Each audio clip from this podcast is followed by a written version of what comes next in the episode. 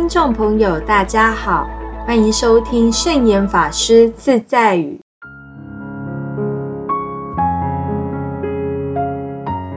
今天要和大家分享的圣严法师自在语是：面对别人的过错，要以智慧的方法，使对方受到感动，而能自我约束。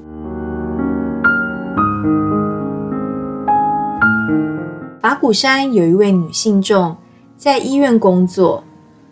有一天，她骑着脚踏车在路上被机车撞倒，伤势十分严重。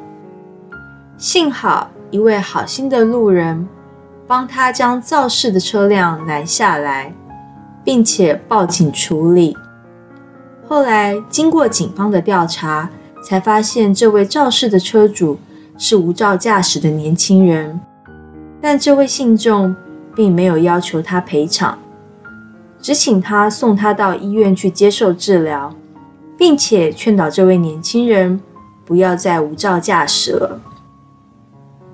这位年轻人看起来相当乖巧，不但送他到医院，同时也听从他的开导，到农禅寺皈依三宝，参加了许多活动。过了一阵子。年轻人告诉他，他需要一笔钱进学校念书。这位女信众信以为真的借了他二十万元。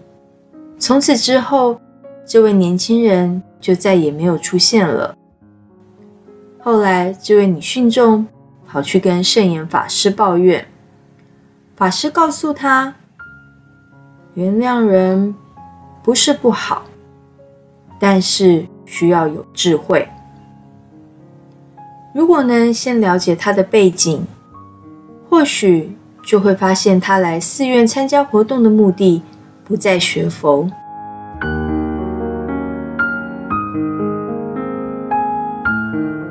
要有智慧的原谅他人，并不是一件容易的事。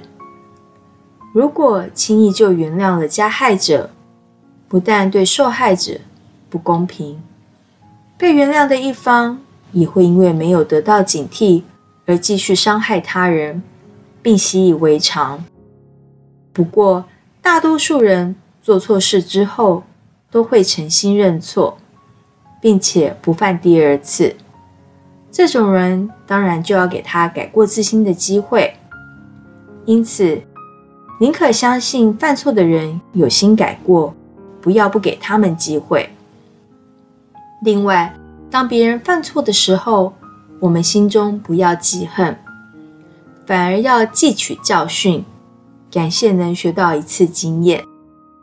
记恨只会让自己的心里受到更多的伤害，一直处于哀怨不平的情境，认为自己受了委屈、不公平，心中常常耿耿于怀，老是惦记着。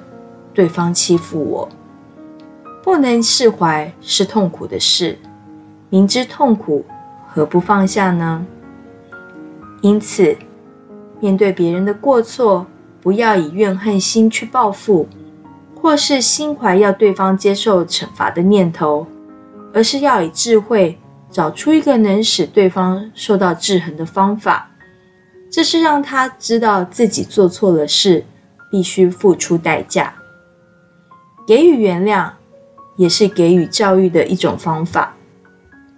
借此机会，不但可以改变犯错人的人品，也可以改变犯错者和别人相处的心态，使犯错者受到感动，而引发自我的约束的动力。这才是智慧的原谅。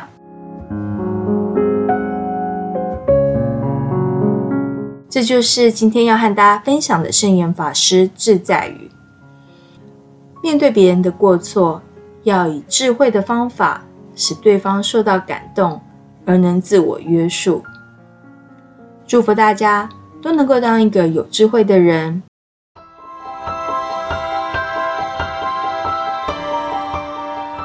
喜欢我们的节目吗？我们的节目在 Apple Podcast、Google Podcast、Sound、Spotify。KKBOX 等平台都可以收听得到，欢迎分享我们的节目资讯，祝福大家，我们下次节目见，拜拜。